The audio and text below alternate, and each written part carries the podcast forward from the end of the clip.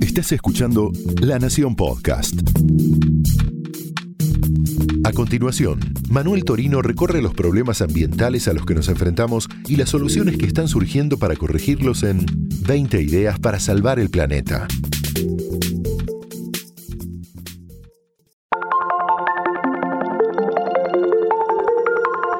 Hola, bienvenido a 20 ideas para salvar el planeta, el podcast de sustentabilidad de la Nación. Yo soy Manuel Torino y en este espacio te propongo explorar juntos los principales problemas ambientales que amenazan al mundo tal como lo conocemos hoy. Pero también vamos a descubrir las ideas de emprendedores que se dedican a solucionar estos grandes problemas y a proteger la naturaleza. 20 ideas para salvar el planeta es una guía práctica para tomar conciencia de la crisis ambiental y a la vez una invitación a ser protagonistas del cambio que el planeta necesita.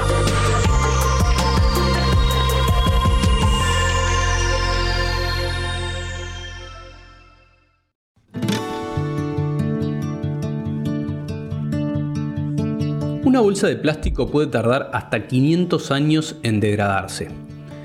Una pila tirada a la basura tiene componentes que van a seguir siendo nocivos dentro de mil años.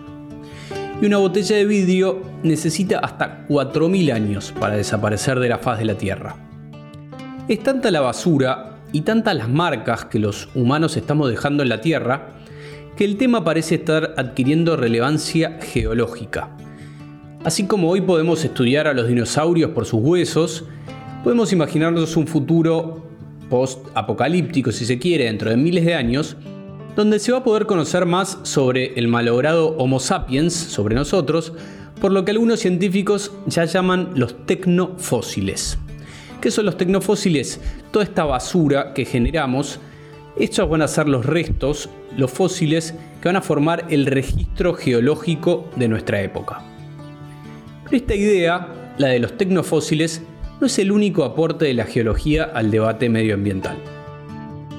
El impacto de la humanidad sobre el planeta, con actividades masivas como la agricultura a gran escala, la minería o el desarrollo de megaciudades, se aceleró tanto en las últimas décadas que algunos especialistas ya sostienen que estamos entrando en una nueva etapa geológica, el Antropoceno, es decir, la época de los humanos.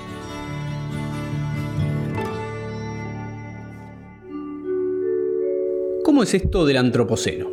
Bueno, resulta que la Tierra tiene 4.500 millones de años y su historia está grabada en las rocas, literalmente en la corteza terrestre. Desde el 2010, un grupo de científicos viene investigando si nuestra época actual, que se llama el Holoceno, con H, ya se terminó. Su conclusión, bueno, la evidencia muestra que, según estos científicos, dejamos el Holoceno y entramos al Antropoceno, porque los humanos estamos modificando la Tierra y sus ecosistemas más que todos los demás procesos naturales combinados. The Anthropocene is the time in the geological record when humans have moved the planet outside its natural limits humans go from being participants in the whole Earth to being a dominant feature. Dominating the oceans, the landscape, agriculture, animals. It could be a full scale catastrophic change. Lo que escuchabas es el tráiler de Antropoceno, la era de los humanos. Un documental que fue muy premiado hace unos años y que recorre cuatro continentes y muchísimos países investigando este cambio de época precisamente. Lo que consigue mostrar el documental son unas imágenes impactantes de una belleza casi perturbadora que muestran claramente las marcas, las cicatrices que el ser humano le está dejando a la Tierra. A esta altura, seguramente te estarás preguntando cómo era eso de las eras y las épocas geológicas términos que seguramente nos suenan del colegio. Bueno, estuve preguntando un poco y digamos que para simplificar la inmensa cantidad de información que hay en la corteza terrestre, los científicos definieron la historia de la Tierra en eso, en eras, períodos y épocas geológicas.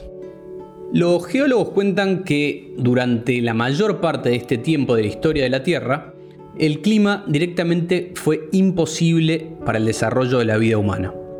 Entre las grandes glaciaciones y las lluvias de meteoritos, entre otros fenómenos, hace apenas unos 10.000 años que disfrutamos condiciones climáticas estables. Y estos milenios de bonanza son precisamente la época del Holoceno. Los científicos por lo general no son creyentes en términos religiosos, pero si lo fueran, describirían esta época, la del Holoceno, como un milagro geológico. Un equilibrio perfecto que supone una combinación exacta de dióxido de carbono en la atmósfera, de acidez en los océanos, de el hielo indicado en los polos y de bosques y naturaleza en las zonas más tropicales. Todas condiciones que son necesarias, indispensables para el desarrollo de la vida humana.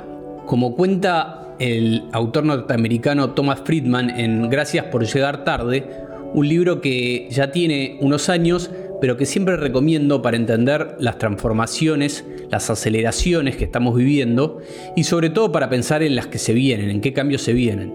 Bueno, Friedman dice que todos los logros de la humanidad, todas sus evoluciones y sus revoluciones, dice la agrícola, la industrial, la tecnológica, todo eso se dio durante el Holoceno.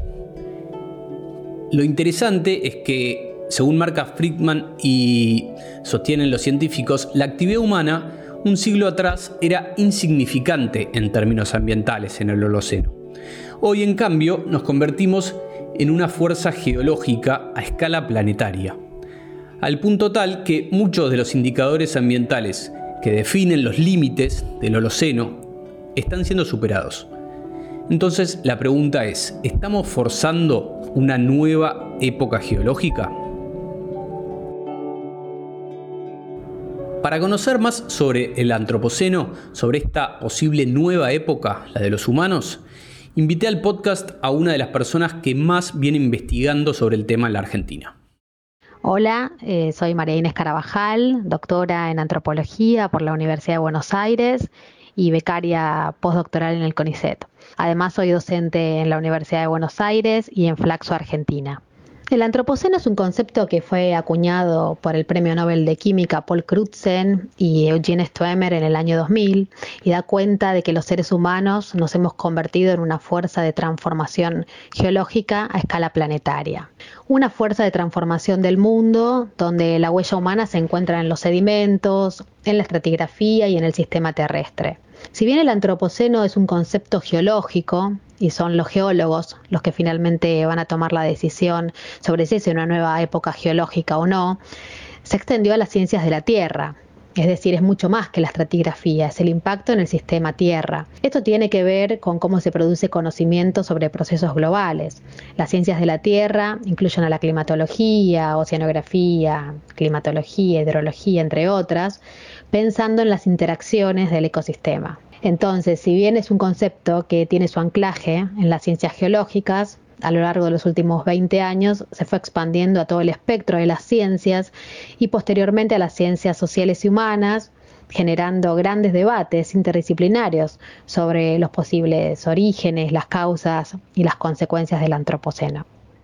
Como explica Marínez, el debate sobre el antropoceno se extiende a cada vez más ámbitos, pero sin embargo la idea de un cambio formal de época sigue siendo muy cuestionada. Por eso le pregunté cuáles son los indicadores concretos que invitan a considerar un cambio de época, del Holoceno al Antropoceno. Esta es una de las preguntas clave en relación al Antropoceno. Dentro del ámbito de las ciencias geológicas se busca esa señal o el llamado Golden Spike que indicaría sus inicios. Algunos autores lo sitúan en la revolución industrial, con el cambio en la matriz energética, otros consideran que los cambios se fueron intensificando a partir de la Segunda Guerra Mundial, con la gran aceleración, donde varios parámetros se fueron transformando velozmente, como por ejemplo el crecimiento poblacional, los niveles de urbanización, consumo, la explotación desmedida de los recursos, la pérdida de biodiversidad. Incluso se habla del impacto de las pruebas con armas nucleares como evidencia del antropoceno. En 2016, los científicos que te contaba al principio del podcast que investigan el antropoceno presentaron una propuesta formal ante la Unión Internacional de Ciencias Geológicas con la intención justamente de que se formalice el cambio de época. Por ahora, la Organización de Geólogos no se expidió sobre el tema. Pero más allá del debate, la sola posibilidad de poder estar cambiando de época geológica, de dejar la comodidad del Holoceno para adentrarnos en una nueva etapa desconocida, creo que nos invita a reflexionar sobre nuestra relación con el medio ambiente. Y como en este podcast nos gusta contarte los problemas ambientales, pero también hacer foco en las soluciones, lo invité a Máxima Soco para pensar el tema desde una perspectiva más práctica, más cotidiana. Por si no lo conoces, Maxi es activista ambiental y fundador de Eco House, una muy pero muy inquieta organización de voluntarios que promueve la educación ambiental en la Argentina. Le pregunté qué le generaba el concepto del antropoceno y esto me decía. Entusiasmo y responsabilidad me genera, mucha responsabilidad. Porque nosotros, ser los capitanes del barco, evidentemente, los que más capacidad tenemos de modificar nuestro entorno, tenemos el deber y la obligación moral de actuar de manera correcta para que el resto de la vida en la Tierra pueda proliferar. Me parece que la pandemia pone en evidencia una de las paradojas del antropoceno. Por un lado, la vulnerabilidad de los seres humanos frente a los procesos globales, como también la mirada antropocéntrica y omnipotente. El ser humano es el problema, pero también es la solución al antropoceno, a través de la fe ciega en el desarrollo de soluciones científico-tecnológicas. Creo que hay que cambiar de paradigma y pensar en la interdependencia, reconocernos como una especie más en el planeta una especie más en el planeta. Eso es al fin y al cabo lo que somos, y cuanto antes lo entendamos, antes vamos a poder cambiar nuestra relación con la naturaleza. Porque ya sea en el Holoceno o en el Antropoceno, lo que importa es la huella que vamos a dejar en la Tierra.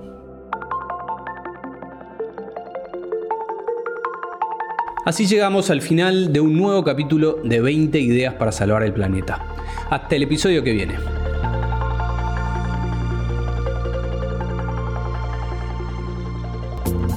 Esto fue 20 ideas para salvar el planeta. Un podcast exclusivo de La Nación. Escucha todos los programas de La Nación Podcast en www.lanacion.com.ar. Suscríbete para no perderte ningún episodio. Estamos en Spotify, Apple Podcast, Google Podcast y en tu reproductor de podcast favorito. Seguí escuchando La Nación Podcast.